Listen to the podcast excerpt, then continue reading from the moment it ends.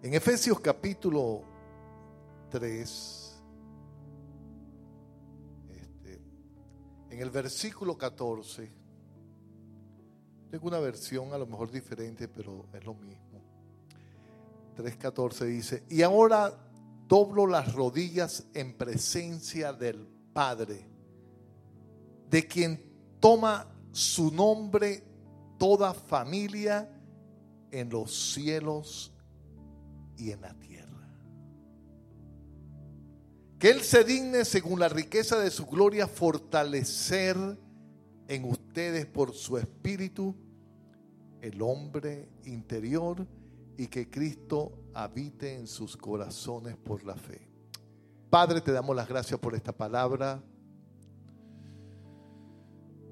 Tu palabra dice que no solamente de pan vivirá el hombre, sino de toda palabra que sale de tu boca. Ayúdanos. Te invitamos, Espíritu Santo, a que nos ministre. Tú eres bienvenido en este lugar. Espíritu Santo, ayúdanos.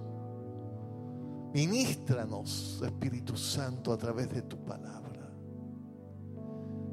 En el nombre poderoso de Jesucristo. Amén. Se pueden sentar, mis hermanos. Gracias. Qué bueno es Dios. Bueno, hoy es el Día del Padre, que, bendición, ¿verdad? Pero hoy honramos a nuestro Padre Celestial. Y lo hemos honrado desde que comenzó el servicio. En la alabanza, en la adoración. Hemos honrado a nuestro Dios y le seguiremos honrando. Y el apóstol Pablo decía que él doblaba su rodilla en presencia del Padre. Dice de quien toman su nombre toda familia en los cielos y en la tierra. Tenemos un Padre celestial. Y nuestro Señor Jesucristo vino a revelarnos al Padre. El pueblo de Israel durante muchos siglos conocía a Jehová, pero Jesús vino a revelarnos al Padre. Por eso Jesús dijo, yo soy el camino, yo soy la verdad, yo soy la vida. Él es el camino para llevarnos a dónde? Al Padre. Jesús es el camino, pero el Padre es el destino. Y cuando nosotros tenemos esta revelación, que tenemos un Padre, y me gusta la, esa oración que nuestro Señor Jesucristo enseñó a sus discípulos, Padre nuestro que estás en los cielos santificado sea tu nombre. Tenemos un padre, diga, yo tengo un padre. A lo mejor su padre partió como el mío y está aquí en la tierra a lo mejor. Pero nosotros tenemos un Padre celestial que cuida de cada uno de nosotros.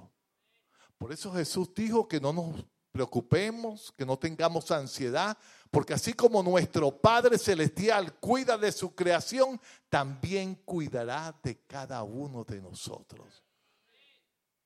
Y cuando nosotros sabemos que tenemos un Padre y que somos hijos, tenemos identidad.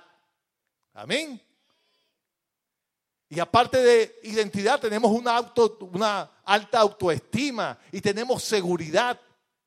Porque cuando sabemos que somos hijos de Dios, herederos de Dios y coherederos juntamente con Cristo, vivimos una vida de victoria a la luz de su palabra. Yo siempre medito la palabra de Dios porque cuando medito la palabra de Dios, Dios me visita. Y cuando comienzo a leerla, me doy cuenta de que su palabra es vida, como dice ella misma, a los que la hallan. Su palabra es medicina a todo nuestro ser.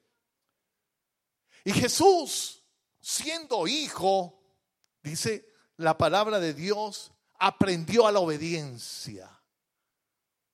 Y como hijo fue tentado. La palabra de Dios nos dice que cuando Jesucristo fue bautizado, fue ungido por el Espíritu Santo de Dios. Y el Espíritu Santo lo llevó al desierto para enfrentarse con Satanás. Como hijo tuvo que enfrentarse al diablo. Y nosotros como hijos también tenemos que enfrentarnos a Satanás. Por eso nosotros como padres tenemos una responsabilidad de enseñarle a nuestros hijos la palabra de Dios. Amén. Nuestros hijos se van a enfrentar con el diablo. Esto es una guerra espiritual. Nosotros somos hijos de la luz. Hemos sido arrancados del poder de las tinieblas y hemos sido trasladados al reino de su Hijo Jesucristo. Y cuando fue tentado allí en el desierto, el diablo atacó su identidad. Si tú eres hijo de Dios, demuéstramelo. Convierte esas piedras en pan. Porque Jesús como hombre 40 días de ayuno, había llegado al límite, tenía hambre. Y el diablo se aprovecha de tu situación, de tu debilidad. Pero ¿dónde está la salida? ¿Cuál es la solución de tu problema por el cual tú estás pasando? Jesús nos dio la clave, la palabra de Dios. Porque Jesús lo que le dijo a Satanás, escrito está. Tú tienes que saber el lugar donde está escrito. No importa cuál sea tu situación, Dios tiene la respuesta, es a través de su palabra. Y como hijo de Dios, como hijo del Dios altísimo, no usó otra cosa. A lo mejor como hijo de Dios podía haber hecho otra cosa. No, él se fue a la palabra, a Deuteronomio, creo que está escrito. Y le dijo, Satanás escrito está no solamente de pan vivirá el hombre, sino de toda palabra que sale de su boca. Pero Satanás se quedó tranquilo. Arremetió con más fuerza. Porque no se queda tranquilo. Y le citó la palabra también. Ah, pero. Si tú eres hijo de Dios, tírate del pináculo del templo. Y está escrito también que Dios va a mandar a sus ángeles para que tu pie no tropiece en piedra. Wow. Pero ¿qué, ¿qué le dijo Jesús? Escrito está. No tentarás al Señor tu Dios. Como padre tenemos que enseñarle la palabra a nuestros hijos. En Deuteronomio nos dice la palabra de Dios que tiene que enseñarle a tus hijos cuando vayas a la escuela, cuando vayas a la oficina con tu hijo, tienes que enseñarle la palabra. En todo lugar, cuando pasees con tu hijo, cuando vayas de pesca, cuando vayas de vacaciones, enséñale la palabra, no solamente aquí en la iglesia. Tu hijo tiene que crecer, tiene que tener raíces en la palabra de Dios. Por eso la Biblia nos dice que educa a tu hijo en los caminos del Señor y aunque fuere grande no se va a apartar. A mí me, dio cosa en estos días, visité un pastor, estuve ministrando en, en Tampa, Sarasota, creo que fui. Y, y él me dijo, pastor, quiero confesarle que para que ore por mí, porque el hijo del medio, está rebelde. Y le compré unos piticos eléctricos. Y dice que no quiere saber que, le firme algo porque quiere liberarse. Y reprenda al diablo. ¿Verdad? Conoció otro pastor, hijo del pastor, que también lo agarraron en cuestiones de droga. Entonces, el diablo no respeta a nadie. Pero él es un mentiroso y padre de mentira y nosotros tenemos la autoridad sobre Satanás. Tenemos el poder, la autoridad en el nombre de nuestro Señor Jesucristo. Y no vamos a dejar que nuestros hijos caigan en garras del enemigo. Amén. Tenemos el poder, tenemos la autoridad, pero tenemos que enseñarle a nuestros hijos desde pequeño la palabra de Dios. Instruirlo en la palabra de Dios. Y así como Jesús crecía en gracia, en favor, en estatura, en sabiduría para con Dios y con los hombres, tenemos que profetizar sobre nuestros hijos. Ustedes son hijos de Dios y así como Jesús crecía en sabiduría, en estatura, en gracia y en favor para con Dios y para con los hombres, tú vas a crecer, hijo mío, tenemos que profetizar sobre ellos. A Jesús, en cierta oportunidad, unos, los discípulos no pudieron sacar a un, a un demonio de un niño y se lo trajeron a él. Y, y el padre del, del niño le dijo, tus discípulos no lo pudieron echar fuera, pero ayúdanos. Y Jesús le dijo, generación incrédula. Y le dijo, ¿desde qué es lo que le pasa al niño? Bueno, el demonio lo tira en el fuego, lo tira en el agua, lo ha querido matar. Ayúdanos. Y Jesús le dijo, ¿tú crees? Porque Jesús demanda de los padres el ejercitar fe para la liberación de sus hijos. A veces yo he ministrado a niños a personas, ¿y dónde está tu papá? No, vengo con mi abuelo, con mi tío, los papás no quieren ir. Dios demanda a los padres que ejercitan, que tienen que ejercitar fe. Y Jesús le dijo, ¿tú crees? Sí, yo creo, ayuda a mi incredulidad. Porque es un espíritu la incredulidad. Y Jesús liberó a este niño. Pero tuvo que demandar fe del Padre. Los padres tenemos responsabilidad. Amén. Para con nuestra familia, para con nuestros hijos, para con nuestra sociedad, para con la iglesia. Dios demanda de nosotros también a, las madres, porque hubo una en cierta eh, oportunidad, la mujer Fenicia que, de, que ella le dijo al Señor que sanara, que su hija tenía un demonio, y Jesús le dijo, no es lícito dar el pan de los hijos a los perrillos, pero ella le dijo, aún de la mesa caen las migajas. Yo quiero una migaja. Mujer, por esa palabra tu hija es libre. Wow. Esa mujer es con sabiduría, ¿verdad? Que tiene una salida y es en qué? En la palabra. Pero ¿para quién es el pan? Para los hijos, diga, es para los hijos. Yo diga, yo quiero mi pan hoy, el pan de la liberación. Yo quiero mi pan, el pan de la restauración. Yo necesito el pan hoy, mi pan. Como hijos de Dios. Somos hijos como hijos tenemos derecho. El pan de la restauración de mi matrimonio. En estos días yo estoy ministrando a un joven. dijo, mi esposa no quiere nada conmigo. Me dice que ya no siente nada por mí. Le digo, wow. Yo quiero ir a ministrar a tu casa. Y le ministré a su esposa, porque ya le iban a operar por sanidad divina.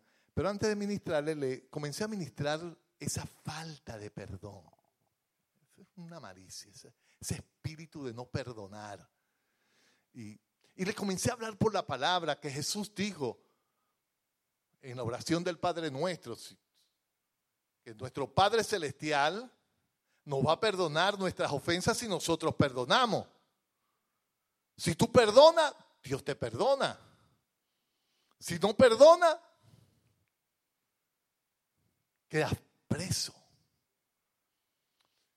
Y yo le ministré y le comencé. Y después al otro día le dije, ¿cómo va lo de tu esposa? No siente nada por mí. Yo le estoy diciendo al Señor que hay un milagro. Dos niños bellos, preciosos.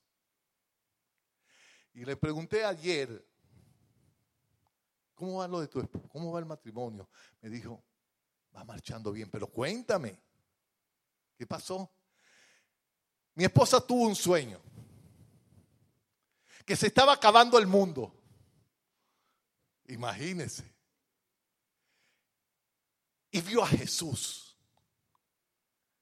Y Jesús iba caminando y ella iba detrás de Jesús pidiéndole, Señor, perdóname, perdóname, perdóname. Y el Señor no, le, se volteaba y le vio las marca de los clavos en sus manos, la marca de los clavos en los pies. Después Jesús se volteó y le dijo, te perdono, pero perdona tú también.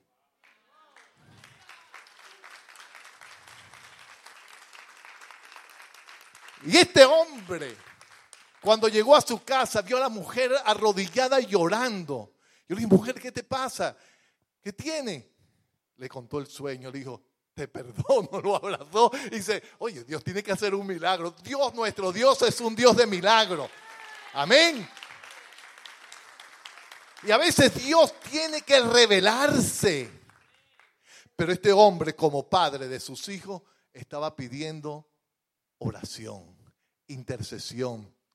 Iba a los pastores, yo quiero que ores por mí, por mi matrimonio, por mi restauración, porque como padres somos responsables.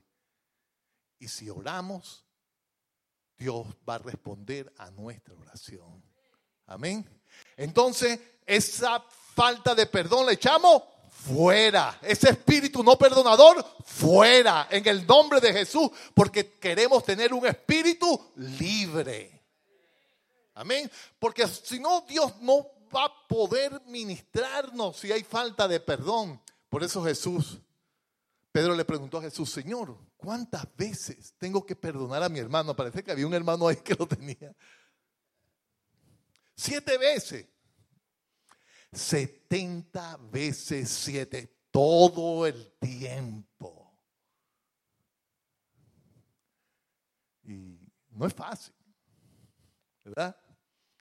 Pero nosotros somos gente de fe y obedientes.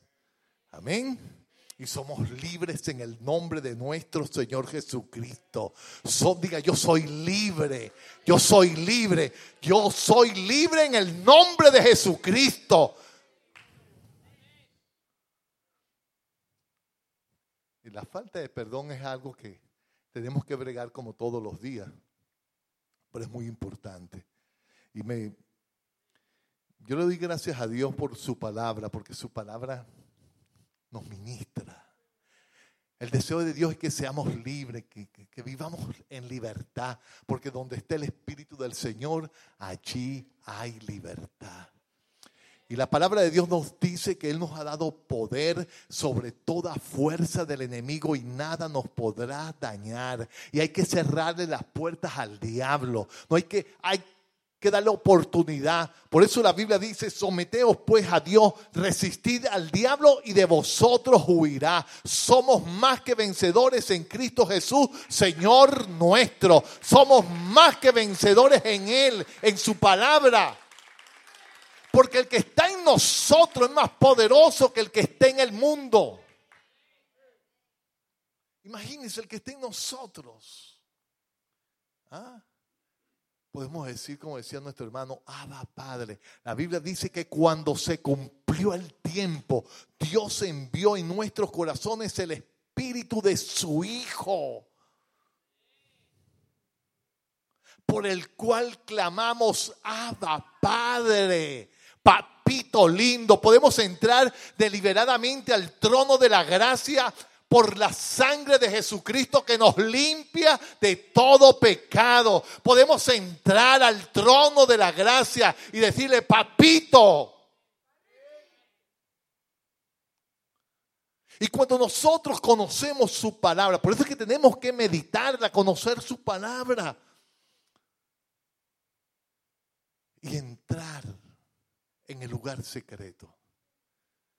Y como hijos de Dios, tenemos una herencia. Dice la palabra de Dios que todas las cosas que pertenecen a la vida, que pertenecen a la piedad, se nos han sido entregadas por su divino poder, mediante el cual nos ha dado preciosas y grandísimas promesas, para que por ella, por estas promesas, nosotros podamos participar de su naturaleza divina.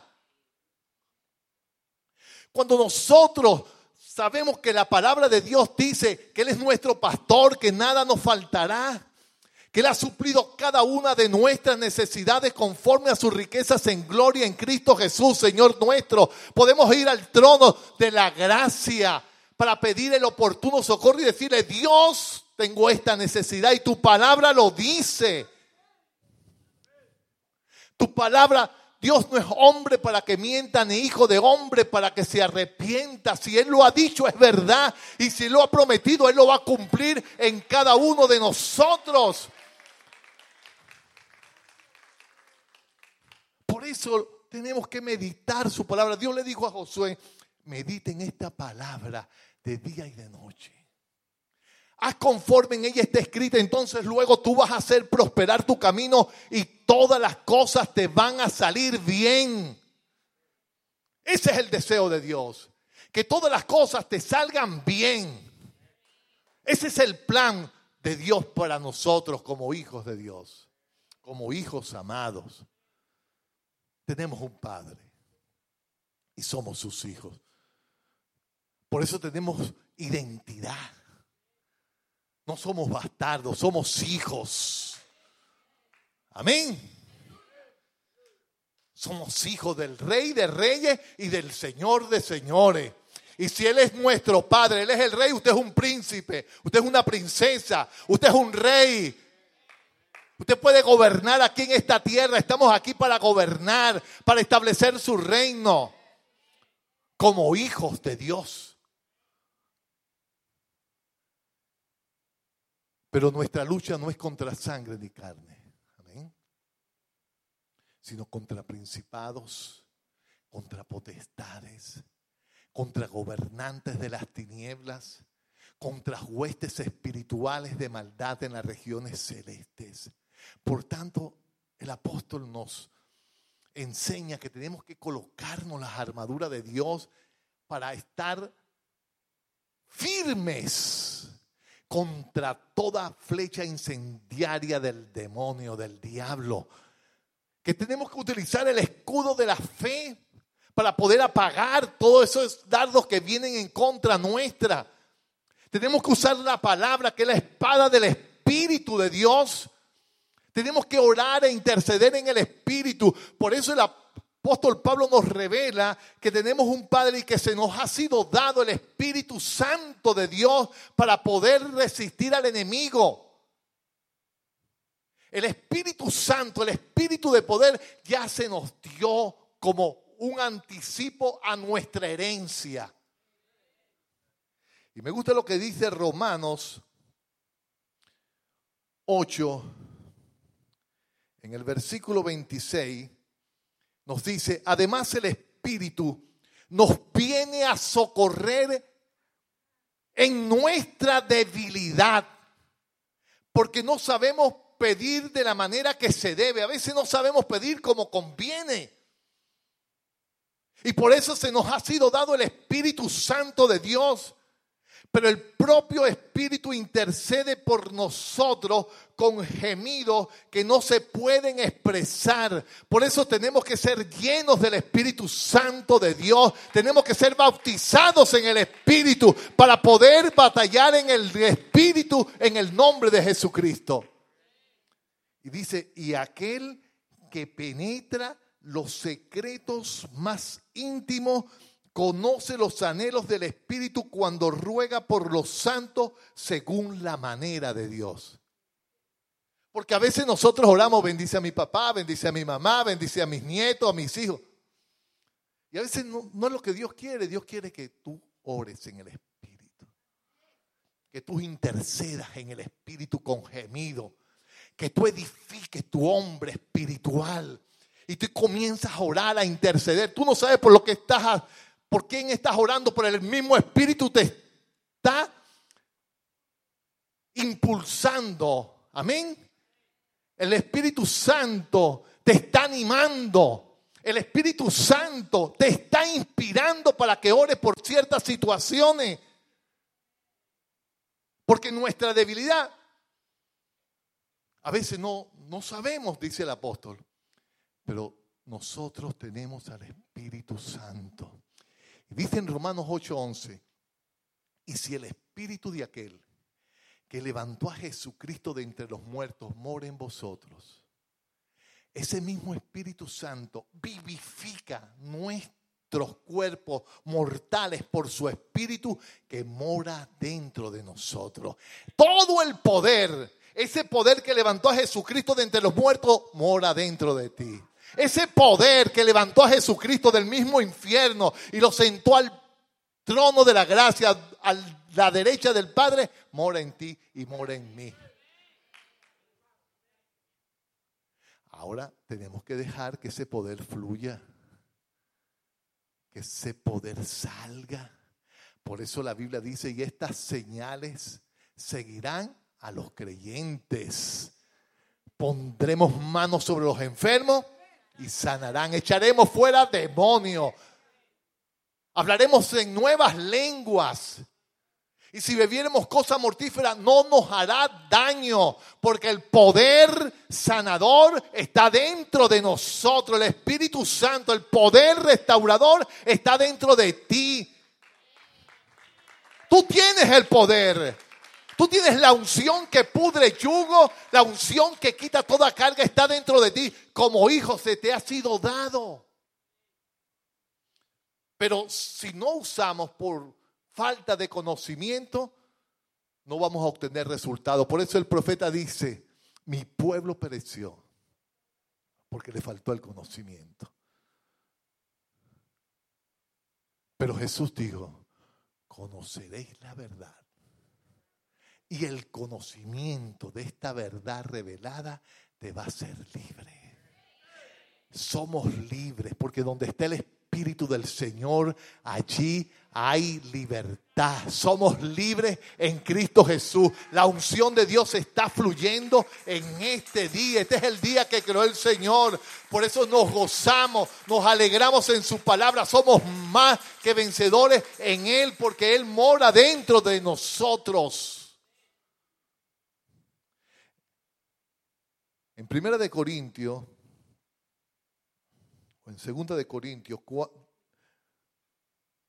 Segunda de Corintios. Primero voy a leer Primera de Corintios 2. Dice en el versículo 9, pero según dice la escritura, el ojo no ha visto, el oído no ha oído, a nadie se le ocurrió pensar lo que Dios ha preparado para los que le aman. A nosotros, sin embargo, Dios nos los ha revelado por su Espíritu, pues, pues el Espíritu escudriña todo hasta lo más profundo de Dios. ¿Quién sabe lo íntimo de cada uno sino en su interior su propio espíritu? De igual modo, solo el Espíritu de Dios conoce los secretos de Dios. Y nosotros no hemos recibido el Espíritu del mundo, sino el espíritu que viene de Dios y por él entendemos lo que Dios en su bondad ya nos concedió. Todo es lo que conversamos en el lenguaje de la humana sabiduría, sino en aquellas palabras que nos enseña el Espíritu de Dios para expresar las cosas espirituales en un lenguaje espiritual.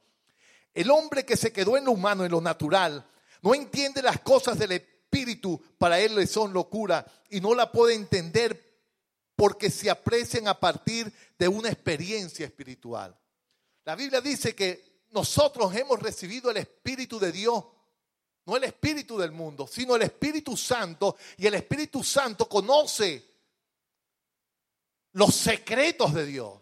Ahora, en, cuando nosotros somos bautizados en el Espíritu y nosotros oramos en lengua en el Espíritu, Espíritu, nosotros comenzamos a interceder cosas que no entendemos, pero Dios que conoce nos revela los secretos. Estaba escuchando un testimonio, y yo lo creo porque la palabra de Dios lo dice, de un africano que Dios le dijo, vete para Francia. El africano le dijo al Señor, no tengo, como dijo Pedro, ni no tengo ni el pasaje ni tengo el, pasaporte con la visa. Como, vete al aeropuerto. Y se fue al aeropuerto. Y dice que, Señor, ¿ahora qué hago? Métete en el baño. Y comienza a adorarme. Y se metió en el baño y comenzó a adorar al Señor. Y después le dijo, sal fuera. Y cuando salió estaba en Francia. Ahora, yo lo creo porque la Biblia dice que Felipe, Felipe estaba orando, por, ministrándole al eunuco y después que le terminó de ministrar fue arrebatado a otra ciudad. Y tenemos que entrar en lo sobrenatural. Para el, para el natural las cosas son locura, pero para nosotros que somos espirituales, conocemos que esto es verdad en la palabra de Dios. Y si tenemos una verdad en la palabra de Dios, creemos que podemos ser trasladados en el espíritu cuando comenzamos a entrar en lo sobrenatural. Yo en estos días, yo metí, eh, como vengo de Venezuela el año pasado, una certificación laboral para arreglar los papeles. Y un mes atrás, un mes o 15 días, le pregunto a mi sobrino, mire, mi certificación laboral, tío, no ha salido todavía. Yo le dije, Señor, ¿qué pasa? Después por la madrugada yo tuve un sueño. Yo estaba en una oficina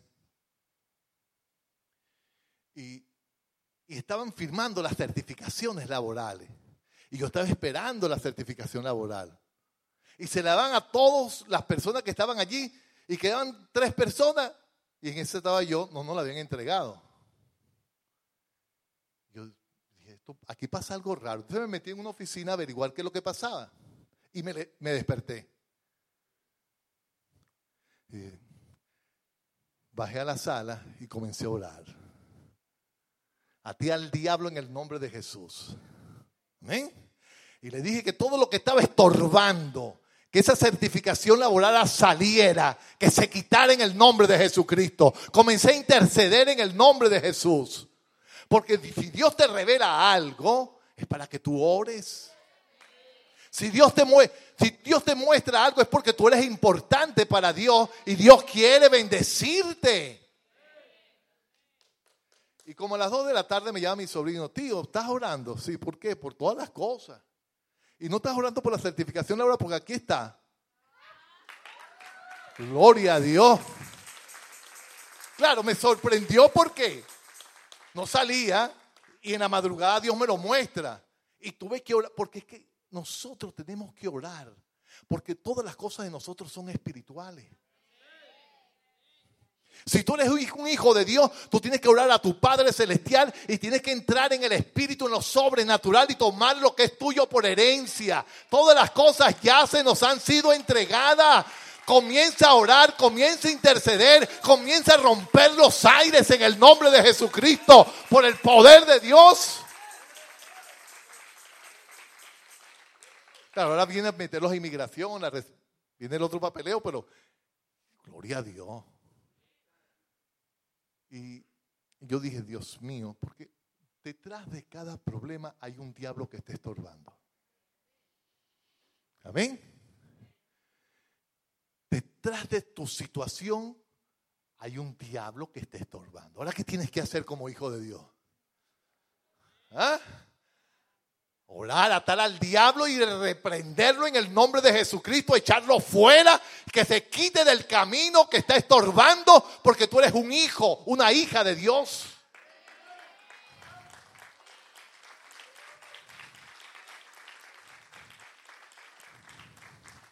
Pero ¿qué dice la palabra aquí en, en Primera de Corintios? Que el hombre que se quedó en lo humano no entiende las cosas del Espíritu para él son locura y no la puede entender porque se aprecian a partir de una experiencia espiritual, de un nuevo nacimiento. Hay que nacer de nuevo. Hay que pasar de la muerte a la vida. Somos hijos de Dios. El apóstol Pedro dice que somos renacidos por medio de la palabra de Dios. Somos nacidos de arriba. Pertenecemos a la familia de Dios.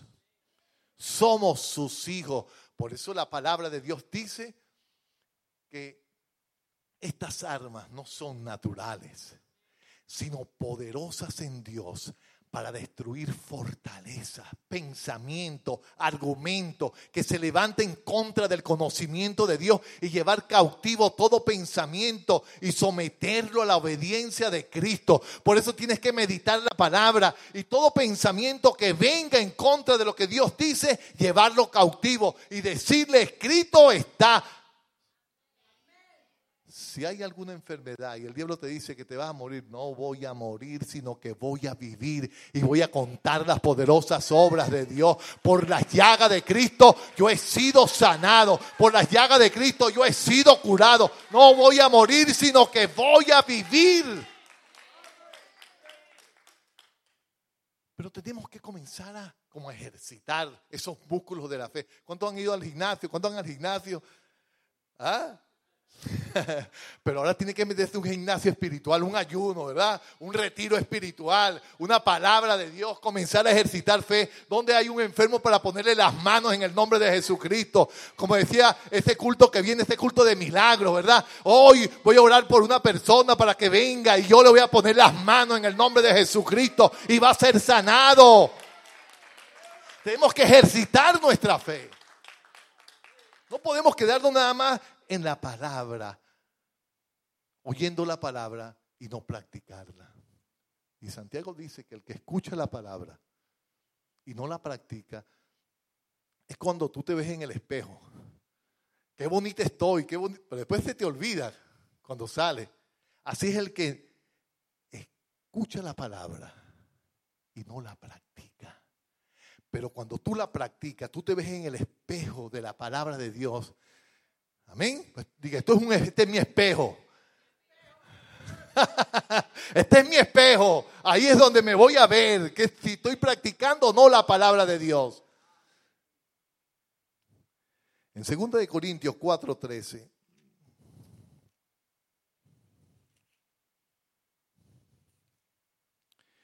dice de la siguiente manera y teniendo el mismo espíritu de fe, creí, por lo cual hablé. ¿Eh? ¿Cuántos tienen el espíritu de fe? Dice, y teniendo el mismo espíritu de fe, creí, por lo cual hablé. Entonces nosotros también creemos, por lo cual hablamos. ¿Qué vamos a hablar? La palabra que creemos. ¿Ah? Eso es lo que vamos a hablar. Eso es lo que vamos a citarle al diablo. Eso es lo que le vamos a hablar a nuestro cuerpo. Yo quiero ir en el capítulo 37 de Ezequiel, que allí la palabra de Dios nos, nos dice de los huesos secos, porque en intimidad tenemos que recibir una palabra. Dios quiere hablarte, Dios quiere hablarme, Dios quiere que tú ores lo que Él quiere que tú ores. Él quiere darte una palabra, Él quiere darte la sabiduría, revelaciones. Él quiere mostrarte cosas, pero tenemos que entrar una vida en el Espíritu. Dice que Jehová puso sobre mí su mano y su espíritu dejándome en una llanura de huesos. Y en otra versión dice, en un valle de huesos secos. Y me hizo pasar en todas direcciones, en medio de ellos, y los huesos completamente secos eran muy numerosos sobre la superficie de la llanura. Jehová me preguntó, ¿piensas que podrán revivir estos huesos? Y yo le contesté, Señor Jehová, tú solo lo sabes. Entonces me dijo, habla de parte mía o profetiza sobre estos huesos y dile, huesos secos, escuchen la palabra de Jehová. O sea, tú tienes que hablarle a tu cuerpo, tú tienes que comenzar a profetizar, tú tienes que comenzarle a, a profetizar a tu cuerpo. Si la tensión está alta, mire, háblele esa tensión que se baje y que se normalice en el nombre de Jesucristo. Si esas rodillas le están doliendo, bueno, háblele a las rodillas, profetiza sobre tus rodillas. Tú tienes que ejercitar fe. No es fácil a veces, ¿verdad? Pues estamos acostumbrados como al dolor. No, es que yo estoy ya de...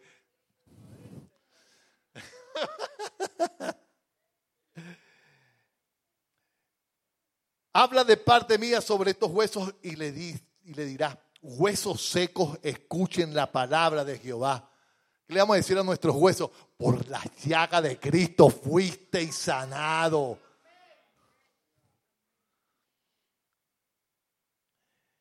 Y voy a hacer entrar un espíritu en ustedes y volverán a vivir.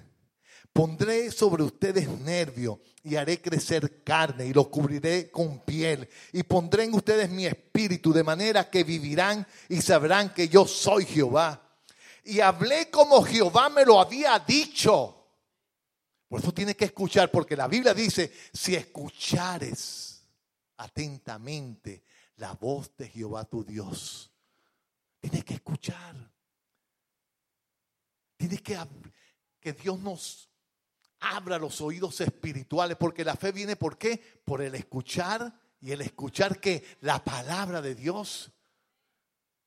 Y dice, y yo hablé como Jehová me lo había dicho, y mientras lo hacía, se produjo un ruido y un alboroto.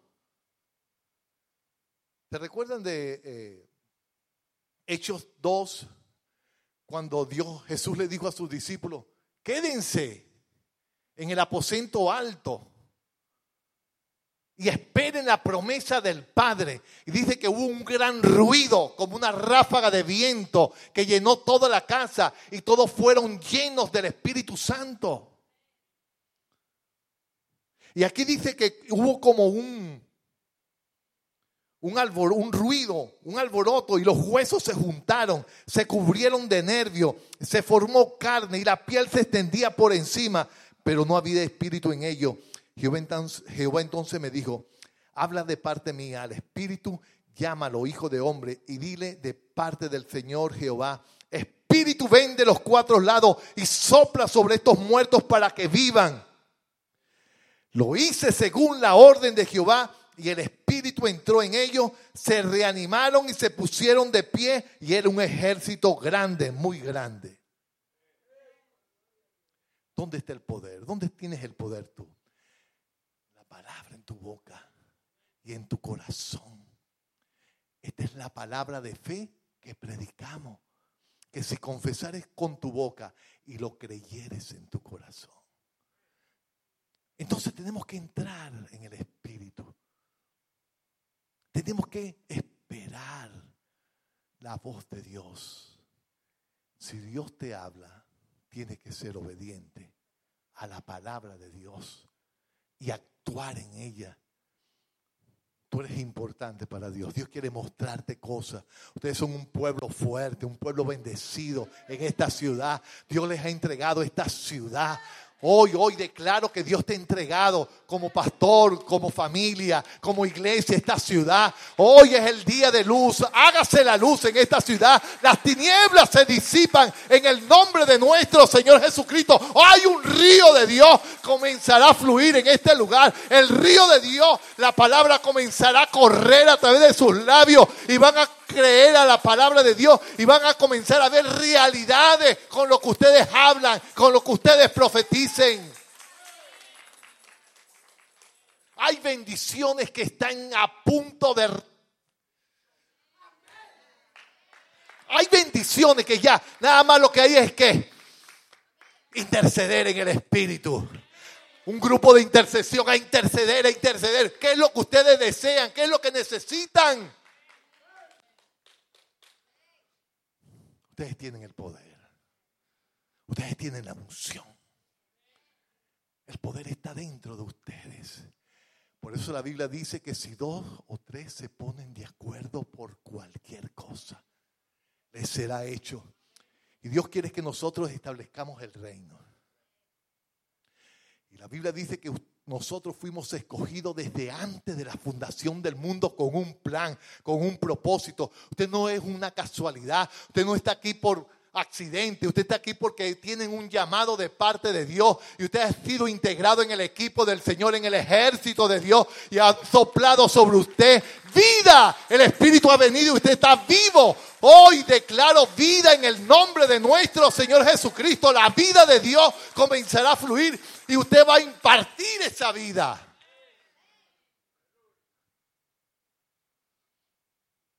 La vida de Dios está dentro de ti.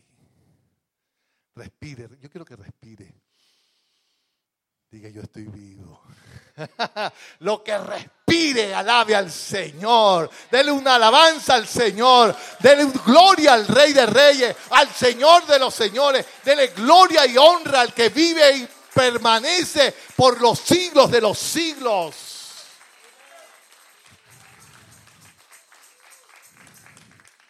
David decía, los muertos no pueden alabar a Dios. Usted tiene un privilegio. Y usted tiene un llamado de parte de Dios. Una iglesia joven, fuerte, valiente. Pero tienen que escuchar la voz del Señor. Y todos somos jóvenes. Diga, todos somos jóvenes. Amén. Amén. Amén. El viejo es el diablo.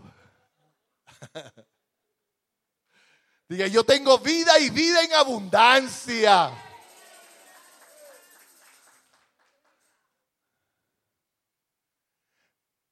Le damos gloria a Dios por su palabra. Y si el Espíritu de Dios está dentro de ti te habla, tienes que hacer algo. Y te va a mostrar en sueño. Te va a dar visiones. Dice el apóstol Pedro cuando fue ungido por el Espíritu Santo en Hechos.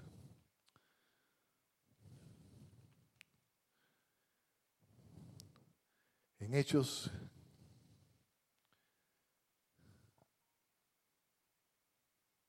Hechos capítulo 2, 1.